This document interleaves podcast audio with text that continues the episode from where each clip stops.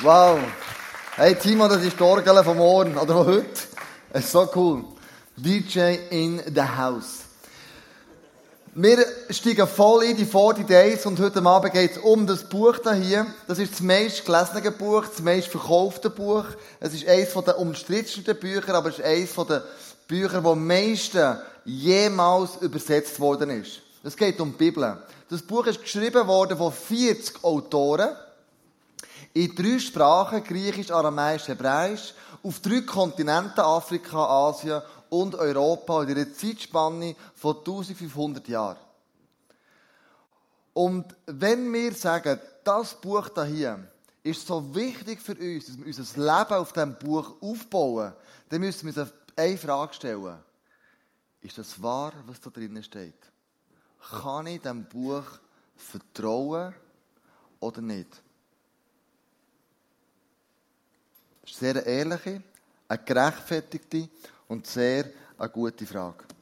2. Timotheus 1, äh, 3,16 lesen wir, die ganze Schrift ist von Gottes Geist gegeben und von ihm erfüllt.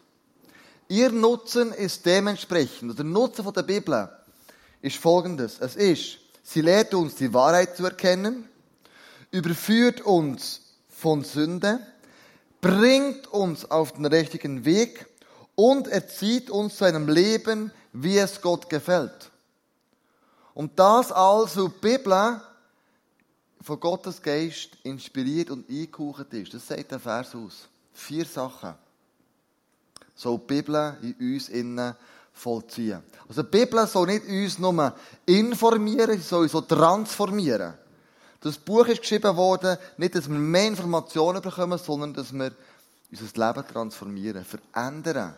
Das ist der Sinn von diesem Buch. Und Gott sagt, ich habe das Buch geschrieben für dich. Damit dein Leben kann verändert werden. Und soll verändert werden. Gibt schon früher hat man versucht, auch die Welt wie Time Magazine 1945, äh, 1974 ähm, ist das wahr, was in der Bibel geschrieben wird. Die Bibel im 95 nachher, äh, wieder ein Bericht, ist es ein Fakt oder ist es Fiktion? Und ich möchte heute am Abend sieben Aspekte zeigen, warum das Bibel wahr ist. Weil wenn die Bibel wahr ist, dann kann Gott nicht lügen. Wenn Gott würde lügen, wäre die Bibel nicht wahr. Der erste Punkt, warum dass ich überzeugt bin, dass die Bibel, dass man ihr vertrauen kann, ist, weil sie historisch genau ist. Im Neuen Testament gibt es 5700 Manuskripte, 5700 Manuskripte, die heute immer noch da sind, wo die, äh, das Neue Testament abgeschrieben worden ist. Und der Historiker sagt, hey, wenn so viel Manuskript von einem Ding um ist, dann ist die Wahrscheinlichkeit sehr, sehr hoch, dass es wahr ist. Weil es viele Belege gibt, die auf das herweisen. Wenn du zum Beispiel die Schriften von Plato anschaust, die geschrieben worden sind, 400 vor Christus, da gibt es heute nur noch sieben Abschriften. Und die älteste ist 900 nach Christus kopiert worden. Also das ist eine Zeitspanne von 1300 Jahren zwischen Original und es gibt nur sieben von denen. Und heute sagt jeder, der Plato, was er gesagt hat, das ist wahr. Obwohl dass das viel weniger belegt ist, als zum Beispiel die Bibel. Das Zweite, was sich ein Historiker überlegt, ist, ja, wenn die Bibel immer wieder ist abgeschrieben worden, kopiert ist worden, ist dann alles zusammen richtig gemacht worden. Manchmal sagt man, ja, schau, das ist nicht mehr als die originelle Schrift und das Original und es ist super kopiert worden. Sondern es ist so von Generation zu Generation gegangen, mit ein paar Sachen weggenommen, ein paar Sachen dazugekommen. Das Spiel kennst du, sagst ein Wort, einem Knie geht so im Kreis ringsherum und einer nachher kommt völlig etwas anderes raus. Als am Anfang war. Und darum überlegt sich ein Historiker, wie genau sind die Kopien gemacht worden. Und es gibt ein Volk, die sogenannten Masoreten, die haben 800 bis 900 nach Christus das Neue Testament, das Alte Testament genommen und haben das ganz akribisch genau kopiert. Und das ist nicht eine Kopiermaschine wie früher, weißt, äh, wie heute, wo du einfach ein Ding oben reinlegst und dann rettert das durch. Du hast es abgeschrieben von Hand. Mit noch keinen Druck kennt, keine Kopiermaschine kennt. Und du hast, wenn nicht Wochen, Tage, Monate, Jahre lang gehabt, um das, die Bibel abzuschreiben. Jahrelang. Und sie haben folgendes System gehabt. Sie haben gewusst, erste bis fünfte Buch Mose als Beispiel, das mittlerste Wort heisst der Zeuge. Und das ist abgeschrieben, und als sie fertig waren, haben sie alle Wörter äh, gezählt, haben gesagt, okay, so viel haben wir gehabt. Der zwei, das mittlerste Wort muss der Zeuge sein. Und dann sind sie nachschauen und es abzählt. Wenn es nicht so war, haben sie das ganze, ganze Kopie genommen und einfach in den Köderkessel geschmissen. Ein anderes System haben sie gehabt. Sie gewusst, in diesem Brief oder in diesem Buch innen es 1650 A's. So A's geschrieben. A. Dann haben sie nach der Abschrift die A's gezählt. Wenn es 1651 A's hatte, dann haben sie es weggeschmissen und gesagt, das ist zu wenig genau. Also die ist unglaublich genau in das genommen. Und jetzt war aber nicht ganz sicher, gewesen, ob das wirklich so ist. Darum hat man 1947 hat man, ähm, in Qumran, das ist in der Nähe vom Toten Meer, in Höllen, die Qumran-Rollen gefunden. Und die Qumran-Rollen, die sind 100 Jahre vor Christus geschrieben worden. Aufgrund von der, vom Papier, von, von, von der Tinte, oder von der Cola, oder wie das ist geschrieben worden, hat man gewusst, es ist 100 Jahre vor, vor Christus gewesen. Und jetzt hat man dort ganze Bücher gefunden. Die Qumran-Rollen, die haben Essener gehört. Und wo diese verfolgt wurden, hat man die wertvollen Schriften vom Alten Testament, ähm, hat man in so Tontöpfe drinnen versteckt, in die Höllen nachher eingelagert. Ein Hirtenbub, wo der Geist ist verloren gegangen, ist bei den Höllen vorbeigekommen, hat Steiche geworfen und dachte, ja, vielleicht pägt der Geist, oder? Wenn der Steich umkommt fliegen, dann weiss ich, die ist da innen. Und das ist aber nicht der Geist geprägt, sondern es hat Tonschäbe gegeben. Klang nach zersprungenem Ton. Er ist reingegangen, hat die Rollen gesehen und das ist dann in der ganzen Welt publik geworden. Der Punkt war, wir hatten dann dort in den Rollen zum Beispiel den ganzen Jesaja-Brief und andere Manuskripte gefunden. Und dann haben wir gewusst, okay, die sind 100 Jahre vor Jesus geschrieben worden, bis zu den Masoreten gibt es also sagen und schreiben 8 bis 900 Jahre. Und dann haben wir überprüft, stimmt das, was dann geschrieben wurde und was die Masoreten 900 Jahre später noch geschrieben haben. Sind die Kopien identisch? Wir haben eine Abweichung festgestellt von 5%. Und zwar wegen der Satzstellung und um Namen, die man heute in dieser Kultur anders geschrieben hat. Also sie sind unglaublich genau. Und wir gewusst, die Masoreten haben das, was sie geschrieben haben, ist unglaublich klar und genau. Wenn du vom Historiker weggehst, kommst du zur Archäologie. In der Bibel hast du sehr viele Orte, sehr viele Begebenheiten, die in der Bibel beschrieben worden sind. Wie zum Beispiel das Theater von Athen, wo der Paulus davon redet, äh, der Teich von Siloa, wo man der Gelähmte müssen hertragen ähm, Brunnen, wo man, wo die Bibel beschreibt, sind, man feststellt, was in der Bibel steht, das hat man das meiste von dem, ist an Ort und Stelle und hat man gefunden. Einer der krassesten war der Lukas. Er hat 54 Städte beschrieben, 39 Länder und 9 Inseln. All die Städte, all die Länder, all die Inseln sind heute vorhanden. Wir sagen, das ist wahr, was er beschrieben hat. Es entspricht dem heutigen Stand. Wir haben lang, lang, lang nicht herausgefunden, die Bibel redet von einem Volk Hethiter. Das war ein Imperium. Die Hethiter. Und wir haben lange nicht herausgefunden, ob das hat gegeben oder nicht. Wir haben einfach nichts von denen gefunden. Keine Zähne, keine Tonscherbe, keine Städte ausgegraben worden, sind einfach nichts. Und dann hat man gesagt, das ist ein Fehler in der Bibel, das hat es nämlich nie gegeben. Anfangs vom letzten Jahrhundert, 1920, ist ein Archäolog namens Hugo Winkler hat in der Türkei die Stadt der Hethiter gefunden, weil er Tausende von Tonscherben gefunden hat, wo das Volk beschreibt, dass sie hier gelebt haben. Und so merkst du, aha, was in der Bibel gestanden ist oder steht, ist in Erfüllung gegangen. Zwar viel, viel später, aber man hat das gesehen. Und du merkst, okay, die Historiker und die Archäologen, die merken, was in der Bibel drin steht, was das Buch da hier sagt, ist wahr. Kommen wir zu einem weiteren Punkt. Ich kann der Bibel vertrauen, weil sie wissenschaftlich korrekt ist, wissenschaftlich genau ist. Die Bibel ist kein Wissenschaftsbuch. In der Bibel gibt es keine Anleitung für eine Rakete zu bauen. Und doch hat sie wissenschaftliche Aspekte, die man nicht außer Acht lassen kann. Mir ist wichtig, ich möchte nicht ähm, die Wissenschaft gegen die Bibel ausspielen. Das bringt nichts. Der Vergleich. Sondern ich möchte viel mehr hervorheben, dass die Wissenschaft und die Bibelwissenschaft, wenn die zusammen arbeiten, können sie einander optimal ergänzen. Der Johannes Kepler hat folgendes mal gesagt, er war ein berühmter, berühmter Wissenschaftler, Astronom und Mathematiker. Die Wissenschaft hinkt einen Gedanken hinter Gottes Gedanken her. Also die Wissenschaft entdeckt immer etwas, was Gott schon lange vom Voraus gegeben hat. Entdeckt neue Sachen. Zum Beispiel, ähm, Gott hat Gesetze von der Physik erschaffen.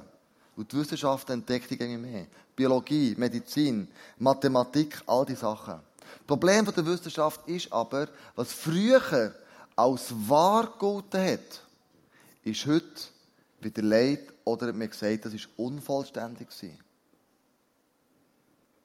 Oder die Wissenschaft hat man manchmal das Gefühl, wenn man sagt, es ist wissenschaftlich erwiesen, heisst es noch lange nicht, dass es wirklich die Wahrheit ist. Es ist vielleicht eine These, die aufgestellt worden ist. Eine These wie zum Beispiel, äh, jeder Stein sinkt. Bis zum Bindstein, dann stimmt die These nicht mehr, der schwimmt nämlich. Gilt aber auch als Stein. Also wissenschaftlich bewiesen heisst so lange nicht, dass es dann wirklich so ist. Wenn du ein Computerhandbuch in einem Flohmarkt schaust mit Windows 2, das ist so alt, das interessiert kein Mensch mehr. Das ist, das ist nicht mehr aktuell. Und die Wissenschaft tut sich extrem schnell entwickeln. Ich habe ein paar Bilder noch mit noch von meinen ersten Handys, die ich hatte. Das allererste Bild, ein so altes Nokia, mit der Antenne oben raus, und dann wieder ein Nokia, und dann wieder ein Nokia. Und das dritte schon, Ey, das war ein krasses Handy, das hat ein grosses Display. Eines der grössten. Und äh, ich bin mega stolz, das dürfen zu haben. Du, heute Morgen kommt und sagt, du, ja, so eins mit dem. Ich soll vielleicht mal wechseln. Weil die Technik ist weitergegangen. Vor zehn Jahren. Mit dem allerersten Nokia. Wenn du mir gesagt hättest, vor zehn Jahren, du wirst am Handy können Mails lesen Du wirst können Fotos machen mit dem Handy. Du wirst können Apps abladen mit den unterschiedlichsten Funktionen. Hätte du gesagt, hey, du hast eine Sprungerschüssel. Das ist unmöglich. Das geht nicht. Du heute, zwei Jahre später, schau mal, was wir haben. iPhones, das 3, das 5, das darf in Zukunft sein. Du hast einfach ein iPhone, ist nicht mehr dran, du siehst deine Hand zerstören und du kannst alles antippen, was geht. Wir werden lachen, was wir heute an Handys haben, wenn wir in zehn Jahren gegen vorne schauen. Also, weißt, wir werden dann mal lachen in zehn Jahren, was wir heute haben. Dann leck, wir haben das Gefühl wir haben die Welt erobert, oder? Das wird sich alles verändern, und zwar rabiat schnell. Und das müssen wir wissen, wenn wir von der Wissenschaft reden. Und die Bibel sagt im Psalm 148, Sie alle, da meint der Mond, Sterne, Sonne, Wassermassen, sollen den Herrn loben. Denn auf seinen Befehl wurden sie erschaffen. Er wies ihnen für alle Zeiten ihren Platz im Weltall zu und gab ihnen feste Gesetze, denen sie für immer unterworfen sind. Gott hat den Planeten, Mond, Sonne, Sterne einen Platz gegeben auf einer Umlaufbahn, wo sie jetzt kreisen. Wo sie kreisen und kreisen und kreisen. Er hat ein festes Gesetz gesagt. Schau, so wird Frühling, Sommer, Herbst, Winter werden bei uns auf der Erde. Das ist ein Gesetz, das ist unumstößlich. Das ist so. Ein anderes Gesetz ist die Schwerkraft. Es zieht dich immer gegen den Boden. Wenn du vom fünften Stock rausspringst, du schwebst nicht, du gehst gegen oben.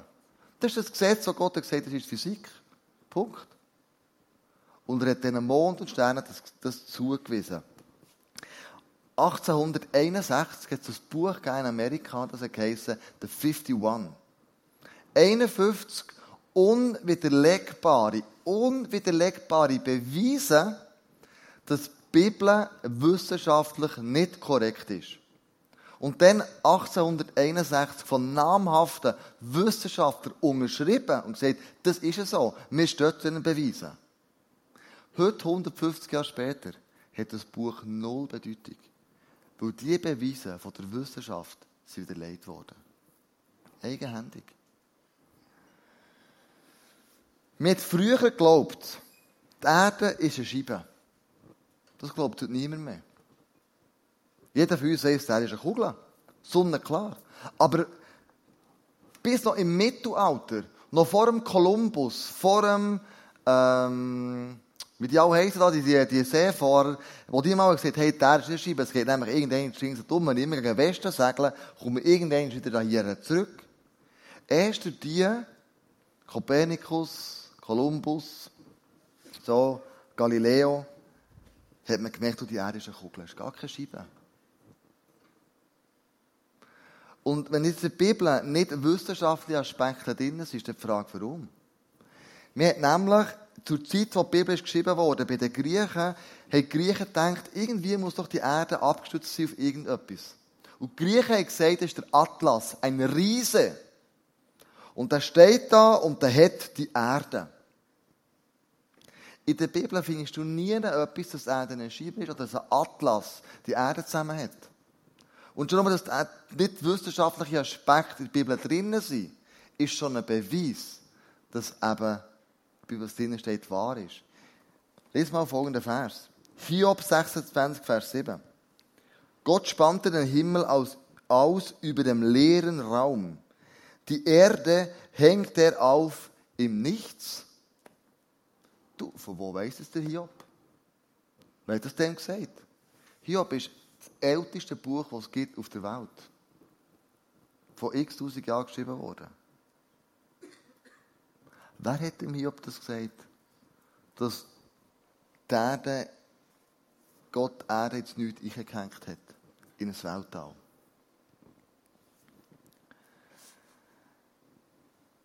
...150 vor Christus hat es einen Astronom gegeben, der hat Hipparchus geheissen und hat eine Dissertation geschrieben und gesagt, ich habe die Sterne gezählt.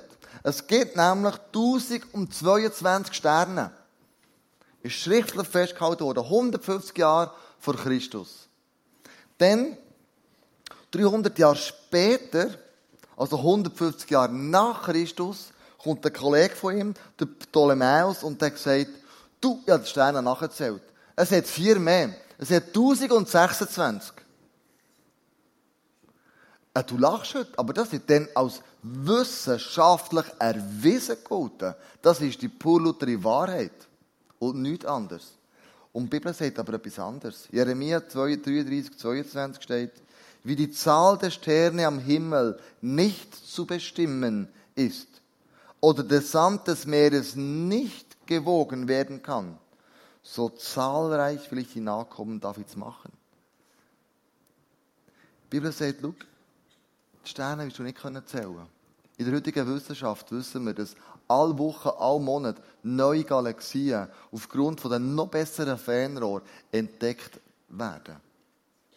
Du kannst Sterne nicht zählen, es ist unmöglich. Das sagt die Bibel schon lange. Also ist doch irgendwo wissenschaftlich korrekt, obwohl das kein, Wissenschaft, kein wissenschaftliches Buch ist. Das Dritte. Ich kann der Bibel vertrauen, weil sie prophetisch ist. Es gibt über 300 Prophezeiungen im Alten Testament über Jesus. Nicht im Neuen Testament, im Alten Testament, wo er noch gar nicht geboren worden ist. Und das Alte Testament ist 1400 Jahre vor Christus entstanden, aufgeschrieben worden. Und dann hat man es ähm, 100 Jahre vor Christus in der Septuaginta zusammengefasst und gesagt, das ist Standardwerk. Also man hat die 300 Prophezeiungen hat man angeschaut. Wann ist Jesus geboren worden? Wo ist er geboren worden? In welchen Umständen ist er geboren worden? Wie ist er gestorben? Was hat man nach seinem Tod gemacht? Es steht in der Bibel im Alten Testament, dass man um seine Kleider gewürfelt hat. Ja, wenn du geboren bist, du kannst nicht bestimmen, wo du geboren bist, wenn du geboren bist, wie du geboren bist, welchen Umständen du geboren bist. Es ist geschrieben, dass er wird Einzug halten in Jerusalem wie als König auf einem Esel. Es ist genau passiert. Es ist passiert, wie der im Jesaja 33 steht, dass er auf eine brutale Art und Weise ist hingerichtet worden. Der David beschreibt, er ist gekreuzigt worden, wird am Kreuz sterben. Warum weiss es der David tausend Jahre vorher? Dann haben wir noch nichts von Kreuz gehabt. Das haben erst die Römer eingeführt. Warum steht in der Bibel, es ist losgeworfen worden über seine Kleider und dann sind sie geteilt und verrissen worden? Oder eben nicht? Alles Prophetien, wo du merkst, wenn eine von denen auch noch mehr Erfüllung geht, dann ist die Wahrscheinlichkeit gewaltig. Ein Beispiel, das ist hier ein Fass voll Sand. Hier, hier so ein Kristall. Wie gross denkst du, ist die Möglichkeit, wenn ich den hier drinnen verloche, ich drücke, den Sand nehmen, drehen, kehren, machen und ich gebe dir die Möglichkeit, fünfmal da reinzurecken, ins ganze Fass und irgendwo den Kristall rauszuholen. Die Wahrscheinlichkeit, dass du das wirst schaffen, ist minim. Die ist minim. Das ist fast unmöglich. Es ist wie ein Lotto-Sechser. Wenn du einen Sechser willst im Lotto, dann musst du 14 Millionen Lottoscheine ausfüllen. Und es gibt 14 Millionen Möglichkeiten, 6 aus 49 rauszuholen. Dann gut nach, du bist 14 Millionen Mal am Schreiben. Wenn, wenn du es nicht gut machst, hast du irgendwann die falsche Kombination, es könnte ein Sechser sein, oder dann hast du eh für alles für nichts gewesen. Also, es ist unglaublich, dass die Prophezeiungen, die 300, einfach zutreffen, wenn nicht Gott seine Hand im Spiel hat. Wenn nicht Gott sagt, du, das Buch da hier, das ist prophetisch sehr genau.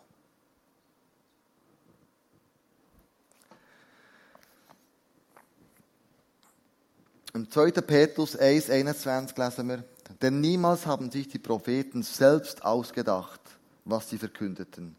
Immer trieb sie der Heilige Geist dazu, das auszusprechen, was Gott ihnen eingab. Das Buch ist inspiriert vom Heiligen Geist. Der Heilige Geist hat Menschen inspiriert, Propheten inspiriert, das aufzuschreiben, was Gott ihnen gesagt hat. Es ist kein Märchenbuch, es sind Fabeln drin, sondern es ist ein Buch, das Gott geschrieben hat für dich und für mich. Und das führt mich zum nächsten Punkt. Ich kann der Bibel vertrauen, weil sie thematisch einheitlich ist. Altes Testament, 1. Mose bis Malachi, Matthäus bis Offenbarung, geht es immer um das Gleiche. Es geht darum, um den Jesus. Er ist der Star in der Bibel. Er ist der Held. Es geht um ihn. Und stell dir mal vor, 40 Autoren auf ganz unterschiedliche Herkünfte kulturell, geografisch, schreiben während 1400 Jahren, 1500 Jahren immer vom Gleichen. Die Bibel ist wie kein anderes Buch, so thematisch einheitlich, dass du sagen, das kann unmöglich Zufall sein. Dass über diese lange Zeit die Bibel immer wieder vom Gleichen redet. Es geht um Jesus.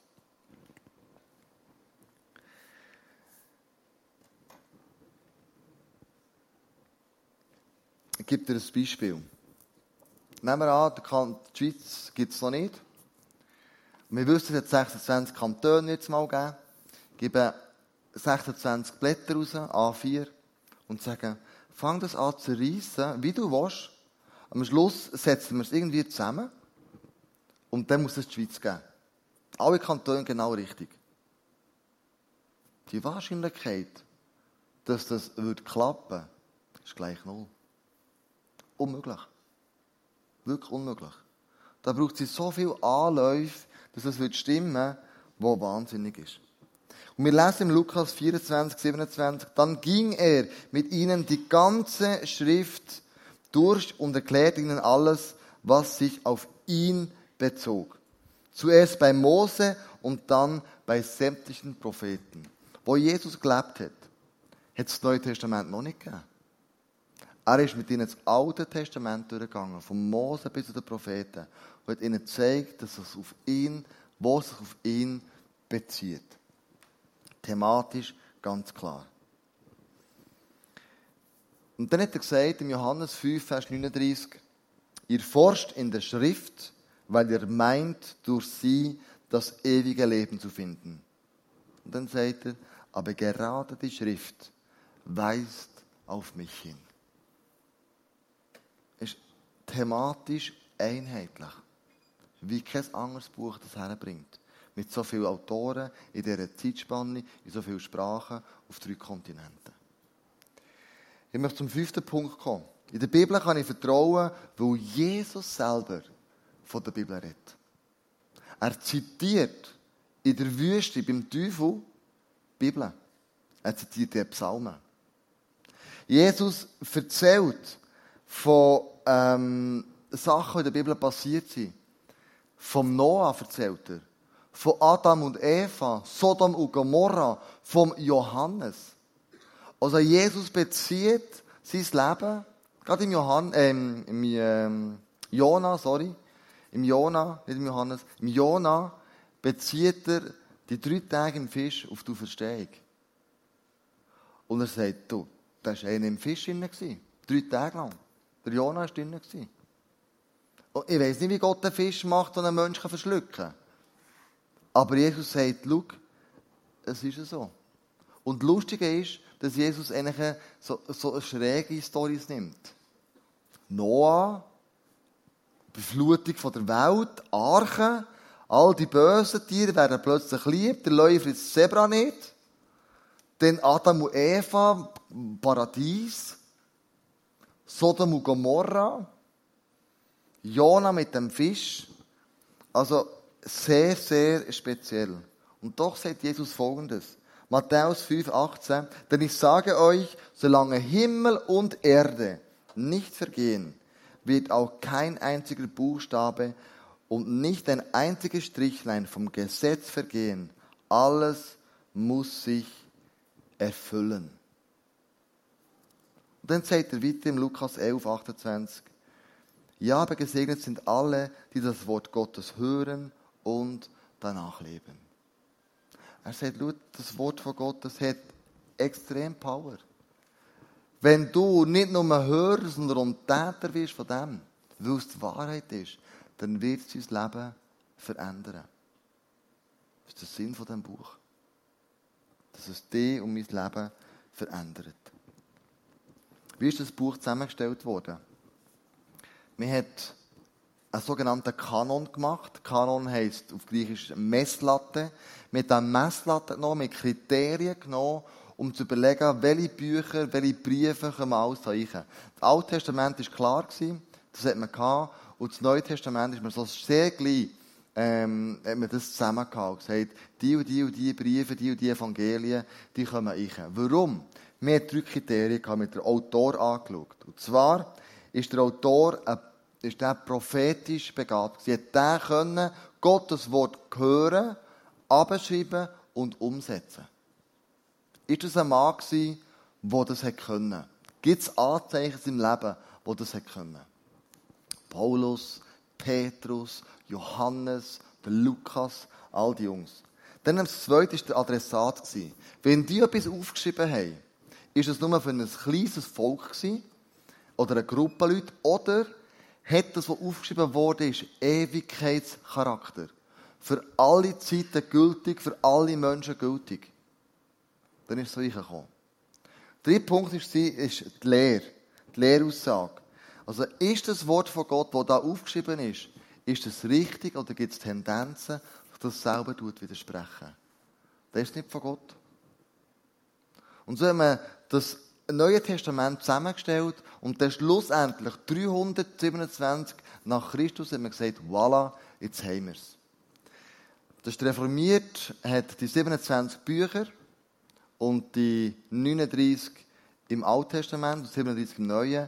Die Katholiken, die haben zum Beispiel noch mehr Bücher drin, wie die Apokryphen und noch andere Briefe, wo sie auch sagen, das ist für sie mega wichtig.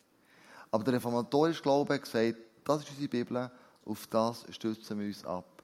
Ist 327 nach Christus klar geworden. Und da ist die Wahrheit drin.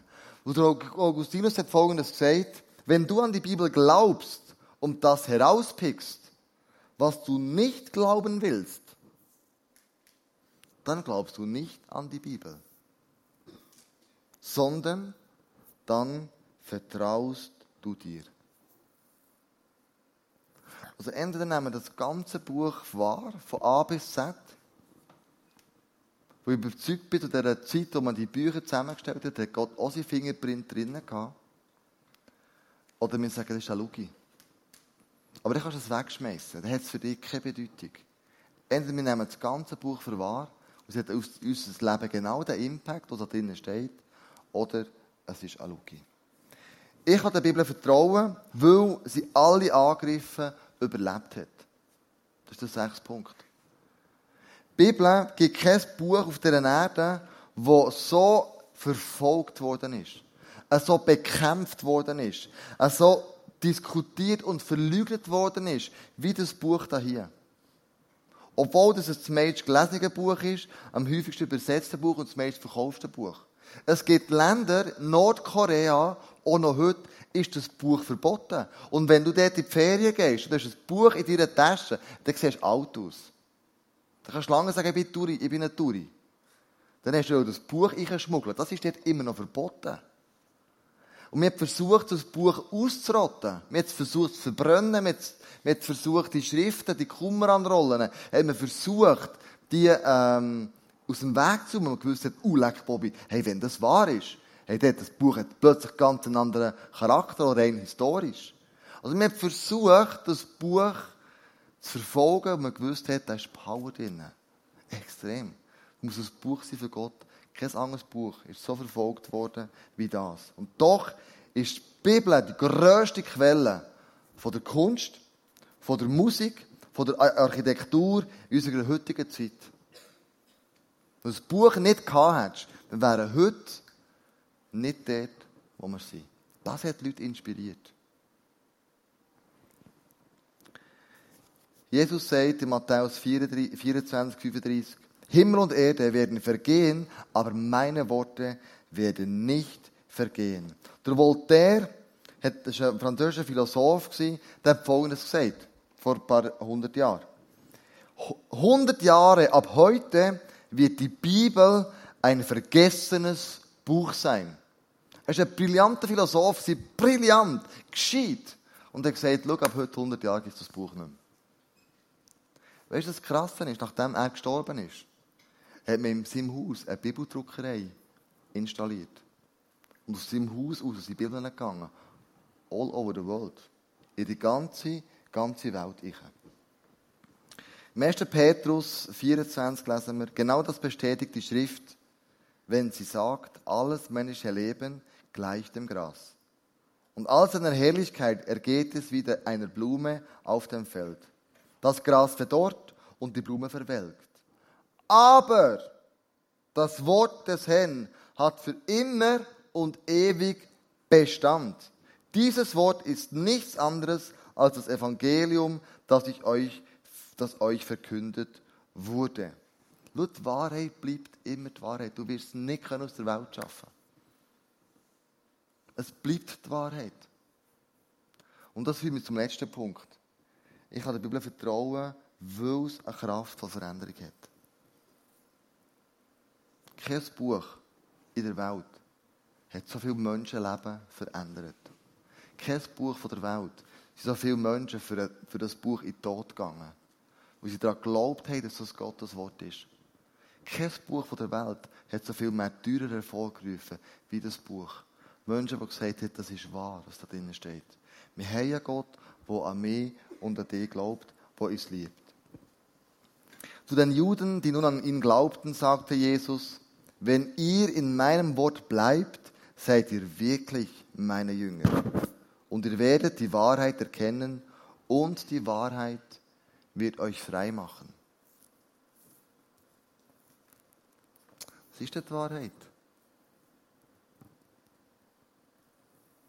Was uns so frei machen.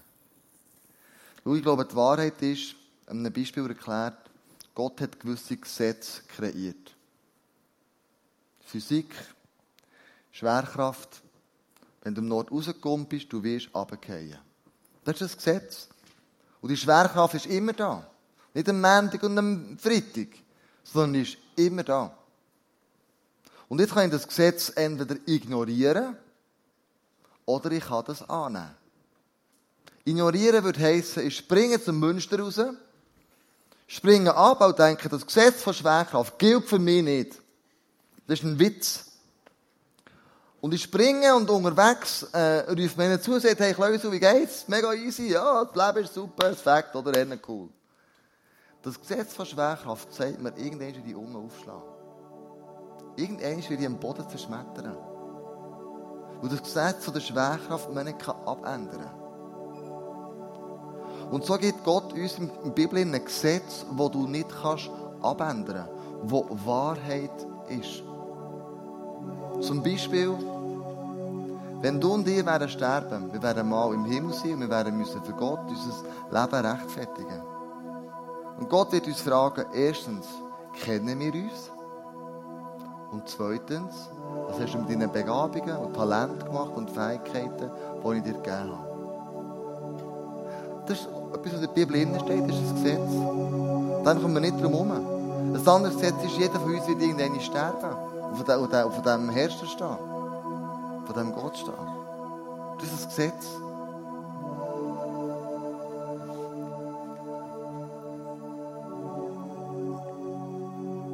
Wir können, und die Wahrheit ist, dass wir das Gesetz von Gott nicht werden können ignorieren. Und darum gibt Gott uns das Buch. er sagt, das Buch soll dich nicht informieren, es soll dich transformieren. Das Buch soll dir helfen, im Leben vorwärts zu gehen. Und jetzt geht es nicht unbedingt um Gesetz und nicht Gesetz und wahr und nicht wahr. Es geht für mich noch eine Stufe weiter. Es geht dorthin, wo ich frage, wer ist deine Autorität? Ist es die Bibel? Also Gott schlussendlich? Bist du selber? Oder ist es die Welt? Wer sagt dir in deinem Leben, was wahr und nicht wahr ist? An was glaubst du schlussendlich? Glaubst du an die Welt und ihre Werte? Glaubst du an dich selber? Und was du bist und was du machst? Oder gibt es einen übergeordneten Sinn im Leben? Die Bibel sagt, du bist nicht per Zufall auf die Welt gekommen, du bist in der Unfall. Die Bibel sagt, du bist das Geschöpf von Gott, wunderbar designt. Er hat dich wollen. Mit einer Bestimmung, mit einer Berufung. Das Allerwichtigste ist einfach, ihn anzubeten und ihm Ehre zu erweisen. Und die Frage ist, glaube ich, dass Gott Gesetze geschaffen hat, die man nicht abändern kann, weil sie wahr sind? Oder tue ich die ignorieren? Freunde, das Buch hier, da ist mein Leben darauf aufbauen.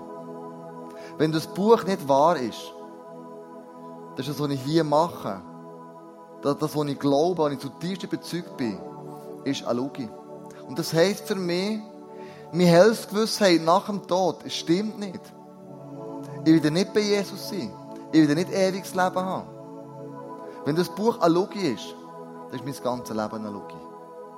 Dann baue ich auf etwas auf und muss sagen, ich liebe das Leben leben, in Saus und Braus und Kohle machen und Karriere und nicht, dass es schlecht ist. Überhaupt nicht. Aber es gibt noch andere Werte im Leben, die ich glaube, auch sehr, sehr, sehr, sehr wichtig sind. Das Buch ist entscheidend für mich und wie ich mit dem umgehe. Glaube ich, was da drin steht, als Gott inspirierte Buch, oder glaube ich es nicht? Und diese Antwort die kannst nur du dir selber geben. Heute Abend. Du alleine kannst heute Abend entscheiden, ich glaube, was da drin ist und ich fange an, nach dem zu leben. In meinem Bewusstsein, ich bin nicht perfekt, ich brauche Jesus, ich brauche Gnade, die jeden Tag ausgeschüttet wird. Ich brauche seine Vergebung, wie ich das so brauche. Das ist nicht der Punkt. Aber ich glaube, dass es Gottes Wort ist an mich ganz persönlich. Und auch mir hier drinnen will zeigen, wer er ist. Darum machen wir die Serie, machen wir vor Days, darum machen wir das Workbook. Damit Gott durch die Bibel zu dir auf die verschiedensten Art und Weise kann reden Damit das Buch in deinem Leben und in meinem Leben einen Impact bekommt. Und irgendwo verstaubtes mir egal rausnehmen, am Morgen aufstellen und denken, wow, Und mein Wunsch und Traum ist, dass das Buch in diesen 40 Tagen zu dir redet. Dass Gott durch das Buch zu dir redet und du merkst, jetzt nie mehr aus den Hängen gehen. Ich freue mich, morgen aufzustehen. Ich freue mich, das Buch aufzuschlagen. Ich freue mich, die Zeit mit Gott zu haben. Mir und mein Jesus. Ich freue mich auf das. Ist das Buch für dich relevant oder nicht im Leben? Das musst du entscheiden. Und wir das möchte ich beten und vielleicht gibst du in den nächsten Saisons auf das Buch Gott eine Antwort. Ich möchte dich bitten, aufzustehen, mit mir ein Gebet zu machen und dann noch zu worshipen. Jesus, ich möchte von ganzem Herzen Danke sagen für dein Leben hier auf der Erde, was du gemacht hast für mich. Ich möchte dir Danke sagen, dass du für meine Fehler im Kreuz gestorben bist. Ich möchte dir Danke sagen, dass du all die Schuld auf dich genommen hast. Und Gott, ich möchte dir Danke sagen für das wunderbare Buch, das du uns gegeben hast. Ich möchte dir Danke sagen, dass du durch das Buch den Heilsweg aufgezeigt hast, deine Liebe uns Menschen gezeigt hast. Ich möchte dir Danke sagen, dass du sagst, schau, ich liebe dich wunderbar, weil ich dich auch gemacht habe. Du bist mein Kind. So ein Vater seine Kinder liebt, liebe ich dich, aber noch hundertmal mehr. Und dann ein Ja über dein Leben. Und wenn du Herausforderungen, wenn du Schwierigkeiten hast, wenn du Sachen, Fehler in deinem Leben hast, die ähm, dich abdrücken, dann gib mir das, für das bin ich gestorben am Kreuz. Ich möchte aus dem Minus ein Plus machen. Und Jesus, ich danke dir, dass du der bist, der für mich am Kreuz ist gestorben. Ich danke dir wirklich, Vater im Himmel, für das Buch, das du uns geschenkt hast. Und Heilige Geist, ich möchte dich wirklich bitten, jetzt in den nächsten zwei Songs, dass du zu meinem Herz, wie auch zu den Hunderten von Herzen, die hier innen sind, redest und ihnen aufzeigst und eine Antwort gibst über dein Wort.